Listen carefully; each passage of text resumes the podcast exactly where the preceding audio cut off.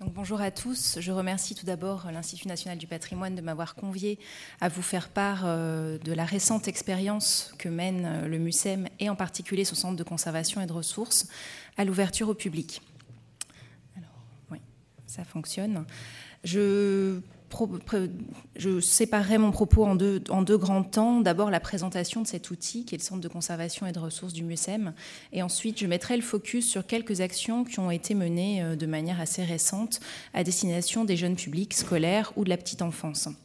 Donc le MUSEM, vous le savez peut-être, un musée en trois sites, euh, le pôle, la partie la plus émergée de l'iceberg, le J4, le bâtiment de Rudy Ricciotti et le Fort Saint-Jean euh, auquel euh, ce bâtiment est accolé, donc qui est la phase la plus visible, la phase exposition du projet.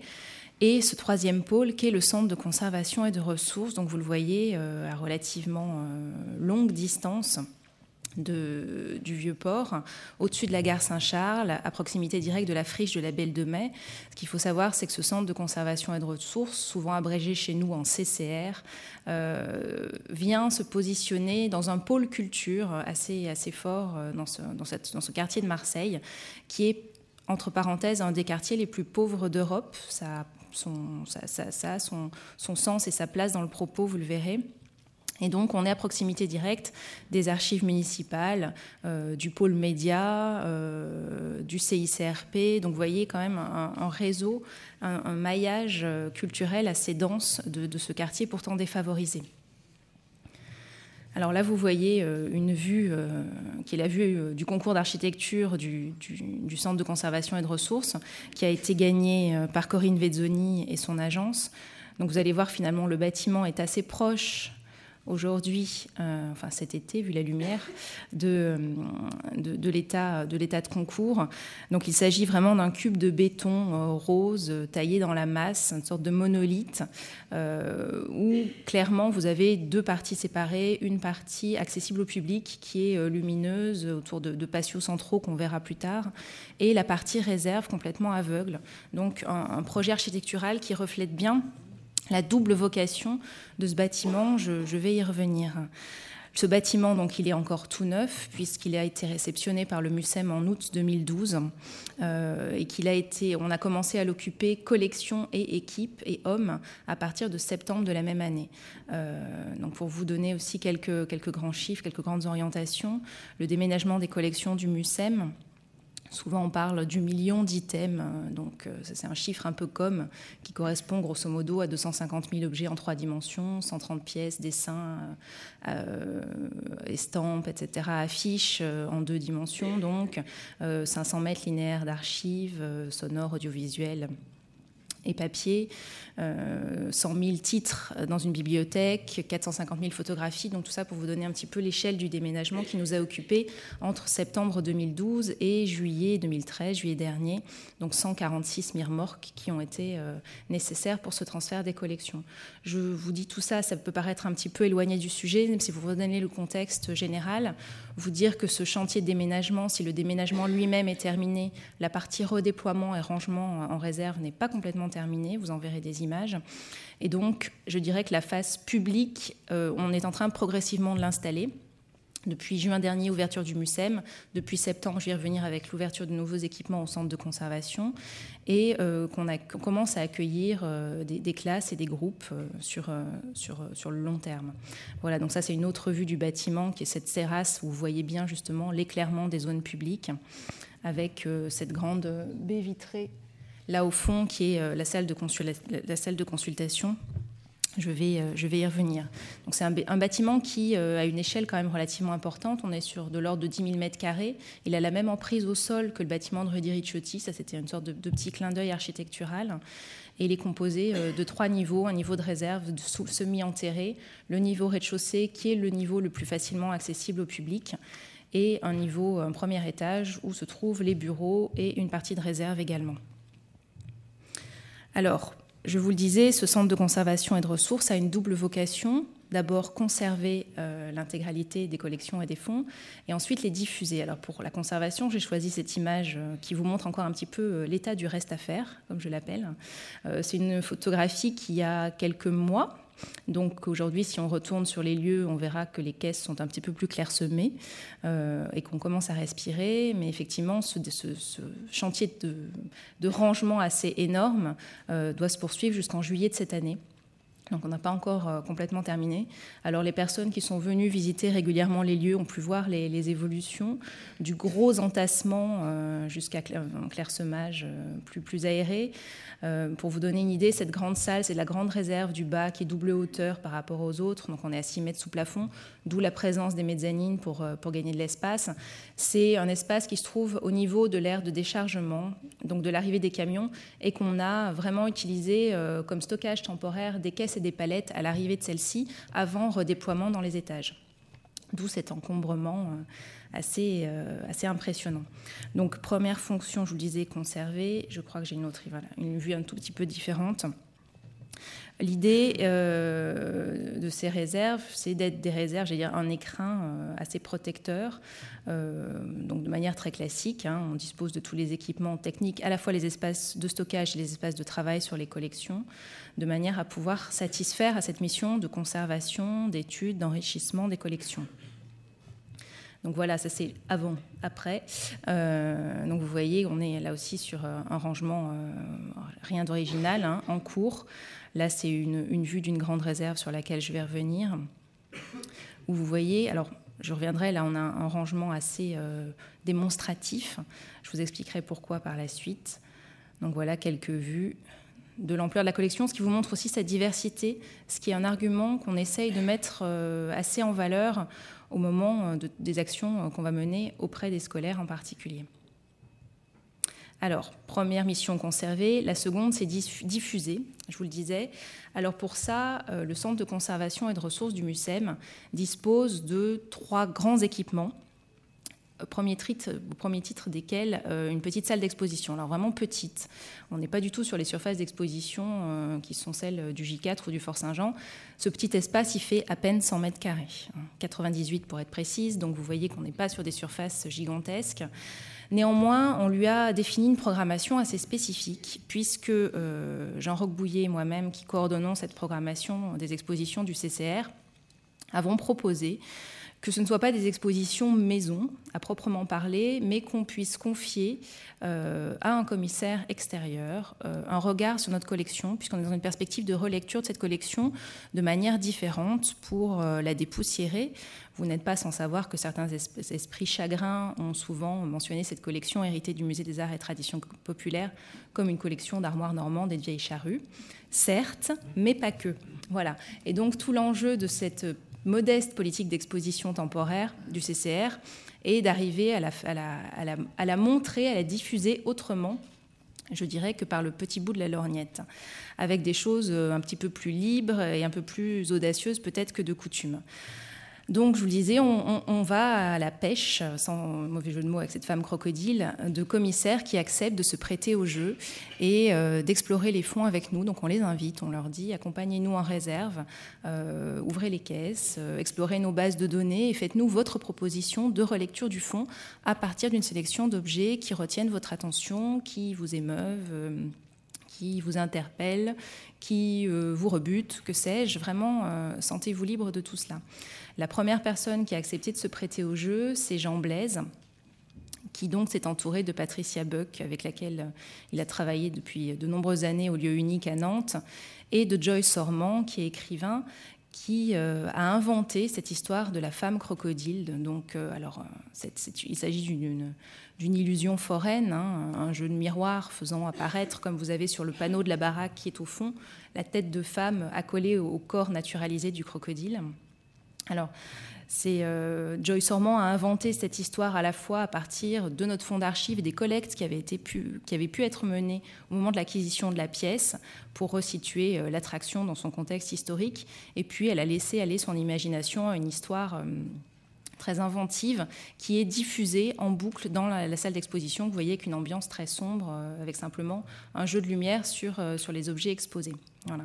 Alors, pour l'anecdote, je vous ai dit, c'est vraiment une histoire inventée.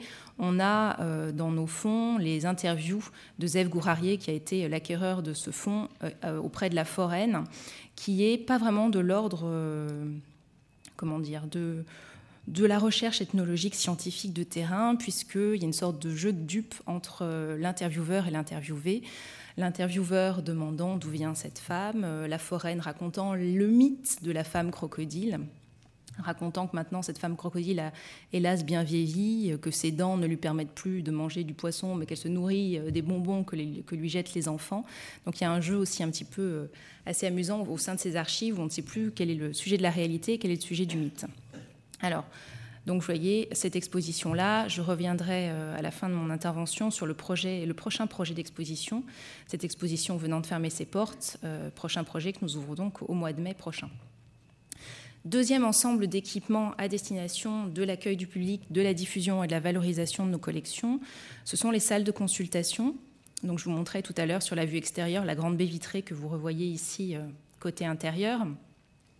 Ce sont des salles, des équipements qu'on a ouverts très très récemment, enfin très très récemment, il y a quelques mois déjà, mais juste à l'issue des journées du patrimoine, euh, pour lequel on n'a pas encore une influence euh, record, loin de là, euh, sans doute par manque de communication sur ce type d'équipement que nous offrons. Donc il s'agit dans cette salle que vous voyez à l'image de mettre à disposition de ceux qui le souhaitent l'intégralité de notre fonds bibliographique, notre fonds d'archives de manière libre. Donc la salle est ouverte tous les après-midi du lundi au vendredi. Il n'y a pas besoin de réserver, c'est en accès libre, il n'y a pas besoin d'avoir des lettres de recommandation ou autres. C'est vraiment ouvert à tout un chacun, que ce soit un public de chercheurs, d'étudiants euh, ou d'amateurs, avec effectivement tout ce que recouvre ce terme d'amateur qui est finalement assez flou. Donc vous avez en ce moment à peu près 3000 euh, à 4000 ouvrages en accès libre et l'intégralité du fonds bibliographique, du fonds d'archives qui est consultable euh, sur demande. On va, on va vous le chercher en magasin.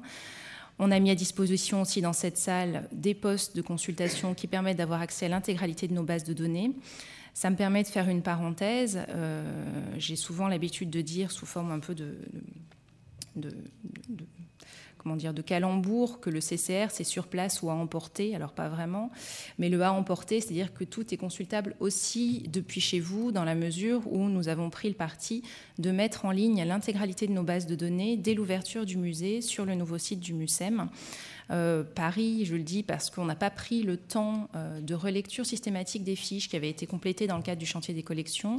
Euh, on a préféré ne, pas se dire on relit et après on met en ligne, parce que je crois qu'on est tous conscients que ça, c'est un travail de tellement longue haleine qu'il n'est pas dit que dans dix ans, on ait fini de relire et de tout avoir mis en ligne. Donc on a préféré mettre l'ensemble de nos bases de données en ligne avec un message d'alerte signifiant bien que le travail est en cours et que des erreurs sont possibles et que nous remercions les internautes, de, internautes de pouvoir nous faire remonter les, choses qui leur paraîtraient euh, fausses ou, imprécises. Voilà. Donc cet, espace de consultation aujourd'hui est ouvert. Euh, J'y reviendrai aussi. Il faut savoir que tout le, l'équipe qui gère ces espaces et cette activité à destination du, public, c'est l'équipe interne du département des collections et des ressources documentaires dont j'ai la charge. Donc on n'a pas euh, de médiateur ou de personnel spécifique d'accueil. Tout est fondé sur la bonne volonté, l'envie de l'équipe de participer à, ces projets. Voilà. Donc une autre vue. Et le dernier équipement euh, à destination du public de manière très spécifique, c'est cette réserve dont je vous ai déjà montré quelques vues, appelée là aussi entre nous l'appartement témoin. Alors ça, ça a été euh, une appellation qui avait vocation un petit peu au moment de la, genèse du projet, de témoigner de la volonté de pouvoir disposer d'un espace euh, à destination du public qui soit le témoignage et le reflet, un, de la diversité de nos fonds, et deux, de la manière dont le MUSEM conserve et gère ses collections.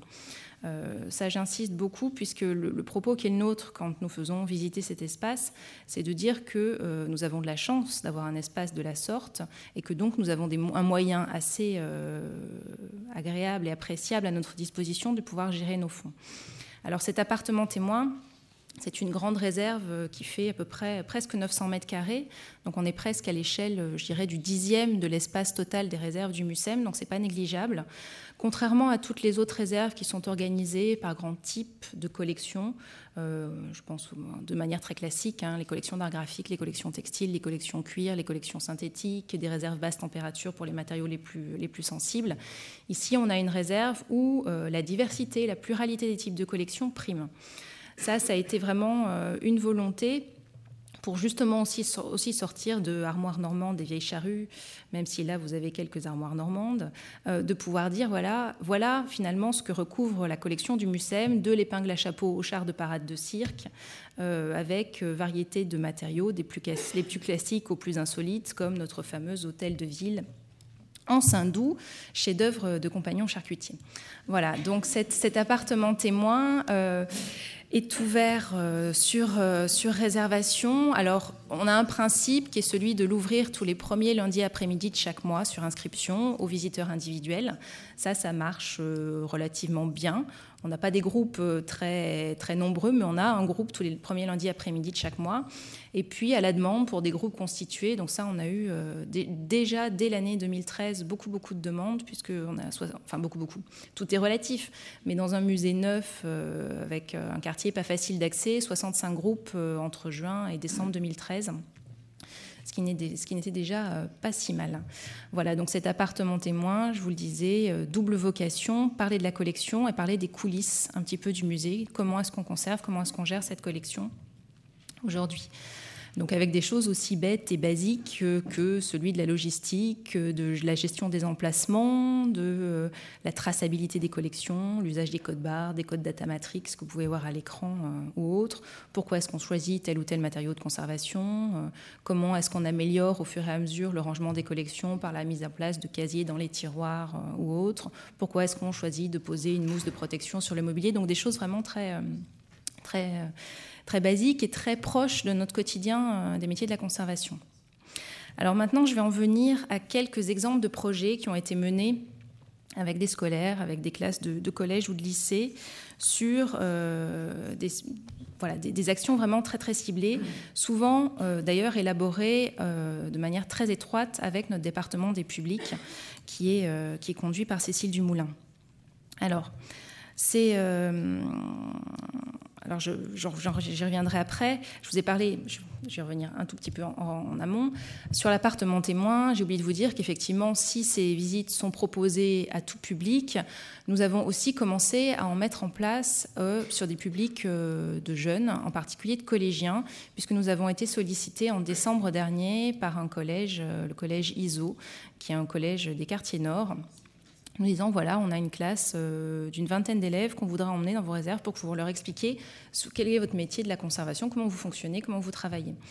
Euh, donc on a là aussi, j'insiste un peu sur ce point-là, mais ça fonctionne pour le moment par la bonne volonté de l'équipe qui dit, qui se rend disponible, c'est-à-dire que voilà, au moment des réunions de, service, c'est très bête, mais on, pose le programme des jours à venir, on dit bah, vous avez euh, telle date, une classe de 20 élèves, pour que tout se passe bien, il va falloir qu'on subdivise en deux groupes, pour que toutes les collections soient euh, les conditions pardon, soient, soient garanties, euh, c'est bien qu'on soit deux ou trois pour accompagner le groupe, qui est disponible, qui est volontaire pour encadrer ces groupes-là. Alors en amont, bien évidemment, on a tout le monde dispose d'une sorte de trame, c'est-à-dire euh, grosso modo à quoi sert euh, l'ensemble de conservation et de ressources, quels sont les métiers de la conservation, quelles sont les grandes collections qu'on peut mettre en avant en fonction euh, de la nature de nos visiteurs ou autres. Donc chacun a sa trame, mais chacun s'est aussi approprié le discours général de visite de l'appartement témoin pour en faire son propos et son, projet en fonction des groupes reçus, en fonction de ce qu'il a envie de, dire. Donc il y a une, sorte, j'allais dire, de, base commune, et puis après de libre interprétation de cette base commune, de manière à pas toujours non plus avoir le même discours sur les visites de cet appartement témoin. Voilà. Donc je reviens sur, ce, sur cet autre projet qui là n'a pas été une action ponctuelle euh, comme celle comme des visites de l'appartement témoin peuvent l'être, mais euh, un projet de moyen terme mené sur euh, presque une année scolaire complète, qui a consisté à en l'élaboration d'une action de médiation par une classe de lycée de première pour des jeunes. Donc ça, ça a été vraiment mené en étroite collaboration avec le département des publics. Euh, l'idée a été que l'équipe du MUSEM accompagne une classe avec option Histoire des Arts sur un projet de médiation. Alors, comment ça cela s'est-il passé? En fait, la classe a rencontré plusieurs intervenants de l'équipe entre les mois de novembre et les mois de, je vais dire, euh, d'avril, donc novembre 2012, avril 2013. Et la première séance s'est déroulée au Centre de conservation et de ressources, puisque le premier pas était d'expliquer à cette classe, à ces jeunes, comment est-ce qu'un commissaire d'exposition finalement arriver Enfin, le processus d'exposition, faisait la sélection des œuvres, pourquoi, comment, pour leur faire dire quoi, etc. Donc la première séance s'est déroulée au sein du Centre de conservation et de ressources. J'ai reçu cette, classe et je leur ai expliqué quelle avait été ma démarche dans la conception de la section euh, consacrée euh, à Jérusalem dans la Galerie de la Méditerranée. En leur montrant les réserves, en leur expliquant quel était notre métier, quels étaient les impératifs de conservation, comment est-ce qu'on restaurait une œuvre avant son exposition, comment elle était étudiée, comment est-ce qu'on constituait des dossiers d'œuvres, donc des choses qui, correspondent vraiment à notre, à notre quotidien, de manière à ce qu'ils puissent s'imprégner de cette euh, manière de travailler pour, au bout de ce processus de rencontre avec les différents interlocuteurs qu'ils ont pu euh, avoir l'occasion de rencontrer, choisir les objets sur lesquels ils avaient envie de mettre le focus dans leur projet de médiation, faire des fiches types sur les objets, leur, euh, et tout ça s'est terminé par une restitution, une mise en pratique de ce qu'ils avaient imaginé comme projet de médiation, c'est-à-dire euh, au mois de juin, peu après l'ouverture officielle du musée, ils ont accompagné d'autres collégiens, d'autres lycéens dans la galerie de la Méditerranée avec leur parcours.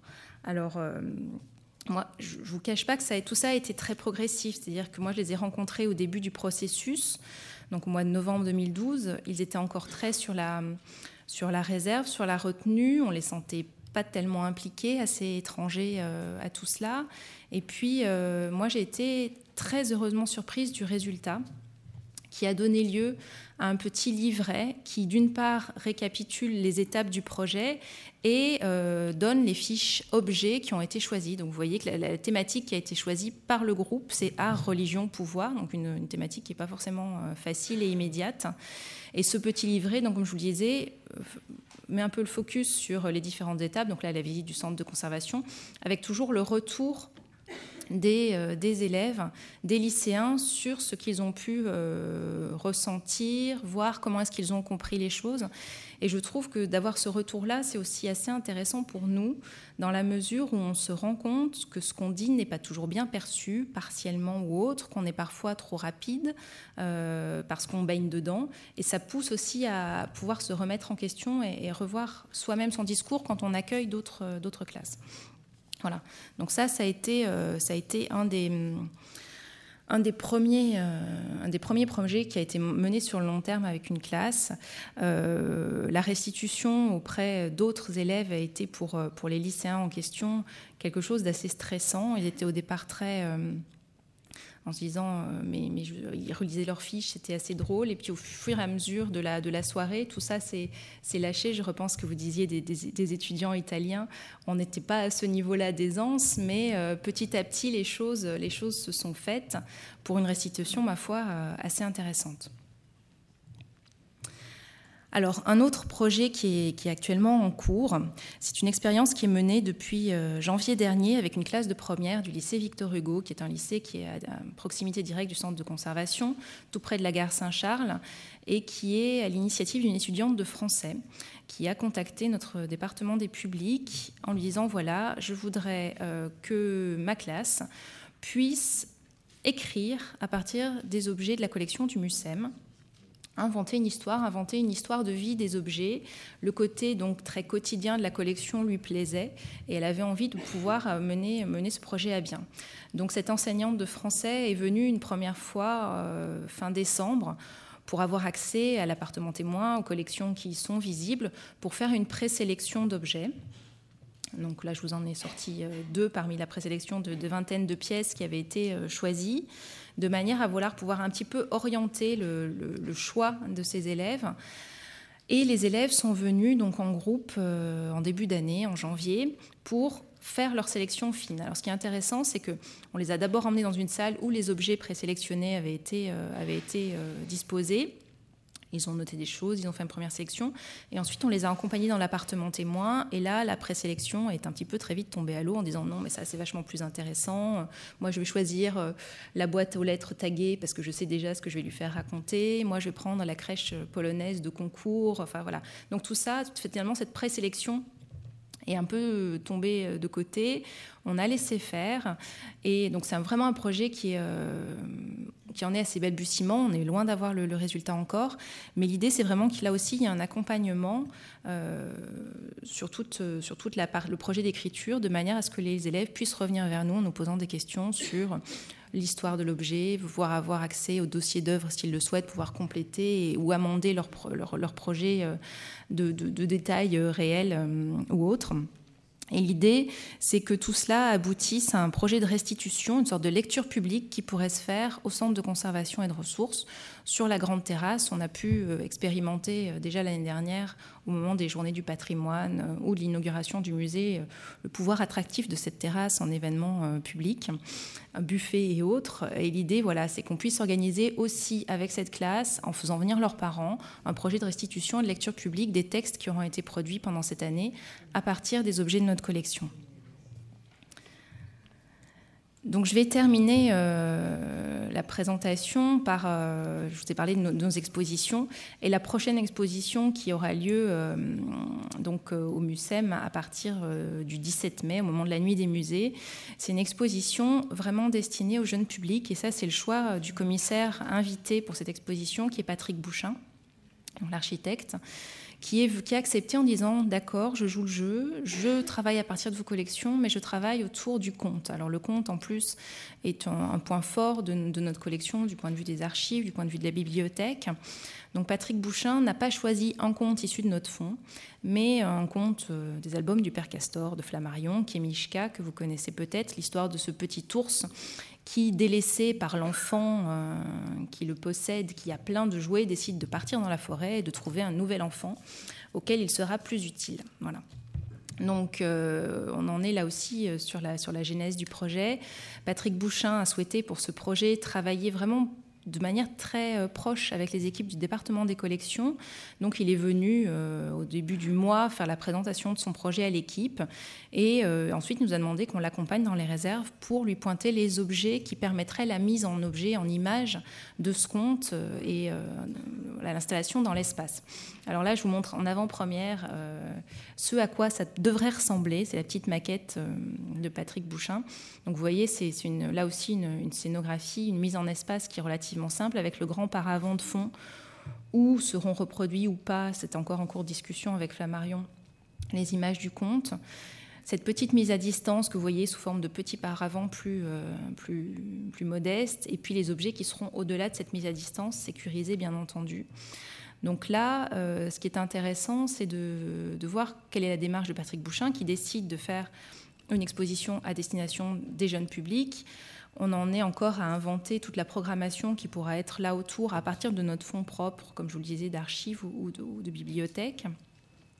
Et on a décidé d'associer en amont du projet des professionnels de la petite enfance euh, puisque nous avons reçu au début du mois la directrice de la crèche de la Friche de la Belle de Mai, une enseignante de maternelle, pour leur soumettre le projet, leur dire voilà tel qu'il est en ce moment, euh, quel est votre retour là-dessus, qu'est-ce que vous pensez qu'on pourrait faire pour améliorer, est-ce que vous pensez que euh, le projet tel qu'il est est jouable, envisageable, pour à partir de quelle, de quelle classe d'âge, etc. Donc on est vraiment là aussi sur, euh, des prémices avec, euh, là aussi je vous parlais de bonne volonté, ça repose aussi sur la bonne volonté euh, de ces professionnels de la petite enfance qui, en dehors de leur temps de travail, viennent, passent nous voir le soir en fin de journée pour qu'on leur soumette tout ça. Donc c'est vraiment une histoire d'échange de, de, bons procédés. Donc cette exposition, je vous le disais, ouvrira donc au mois de mai. C'est une exposition qu'on va garder un an de manière à pouvoir avoir ce temps privilégié d'abord d'échange avec les enseignants entre mai, juin et, septembre, pour ensuite pouvoir, à partir de septembre, pouvoir accueillir des groupes et programmer euh, des choses avec eux. Alors, euh, pour terminer, je vais juste finir sur les conditions de réalisation de tous ces projets. Je vous le disais encore modeste, hein, puisqu'on en est vraiment à quelques mois d'existence publique euh, réelle. D'abord, c'est la présence au sein de l'équipe d'un référent qu'on appelle référent public, un peu entre nous. Ça s'est fait de manière assez informelle, mais au sein de l'équipe des collections, il y a une personne qui a dit Mais moi, ça, c'est quelque chose qui me plaît. J'ai envie d'être ce relais, j'ai envie de pouvoir coordonner ces actions euh, publiques. Donc ça, ça marche aussi beaucoup par la présence de cette personne qui n'a pas un emploi pérenne, hein, puisque c'est quelqu'un qui est en CAE, donc euh, que, j'ai de manière certaine jusqu'à la fin du mois d'août, mais euh, pour l'instant plus après. Donc euh, ça, c'est une de mes inquiétudes pour, pour, pour l'avenir. Ça repose aussi, je vous le disais, sur la bonne volonté des équipes du département qui se mettent à disposition de ces projets, en plus de la charge de travail qu'il y a, mais elle le, enfin, tout le monde le fait vraiment de bon cœur et l'envisage vraiment comme euh, étant partie prenante de leur fiche de poste et de leur mission, dans la mesure où cette phase diffusion, valorisation et, et accueil du public a été tout de suite très très forte dans le projet de centre de conservation et de ressources. Et enfin, je vous l'ai dit aussi, c'est un travail étroit avec le département des publics qui est soit directement porteur de certains projets, comme dans le, cas de, projets de médiation avec les lycéens, ou euh, qui nous accompagne dans des projets qu'on peut initier nous ou pour lesquels on peut être euh, finalement sollicité par euh, des professeurs, des enseignants extérieurs. À titre d'exemple et pour terminer, le MUSEM accueille à partir, enfin ouvrira en octobre prochain une exposition de relecture de nos fonds autour de la question de l'alimentation et de l'agriculture par les artistes contemporains. Donc là, on, va prêter la collection à certains artistes qui vont la réinstaller différemment. Et le département des publics a proposé que cette exposition puisse donner lieu à un projet euh, de médiation euh, auprès d'associations de quartiers en difficulté autour de cette thématique de, de la nourriture. L'idée étant que dans un premier temps, ces associations viennent au centre de conservation et de ressources, qu'on leur montre les collections liées à l'alimentation et à la nourriture, qu'on leur explique pourquoi pourquoi tel ou tel objet ont été choisis, qu'ensuite ces associations reprennent un peu la main euh, en faisant des propositions de compléments de la collection ou autre, et donc un processus long qui irait jusqu'à une restitution au moment de l'exposition. Donc là, c'est livré rapidement et moins bien que, le feraient certains dans l'équipe, un peu le, projet qui, émerge, mais pour vous montrer que voilà, le CCR, c'est un lieu de ressources à la fois pour des publics jeunes et pour tout autre, euh, tout autre type de public, y compris pour des publics issus du champ social. Je vous remercie.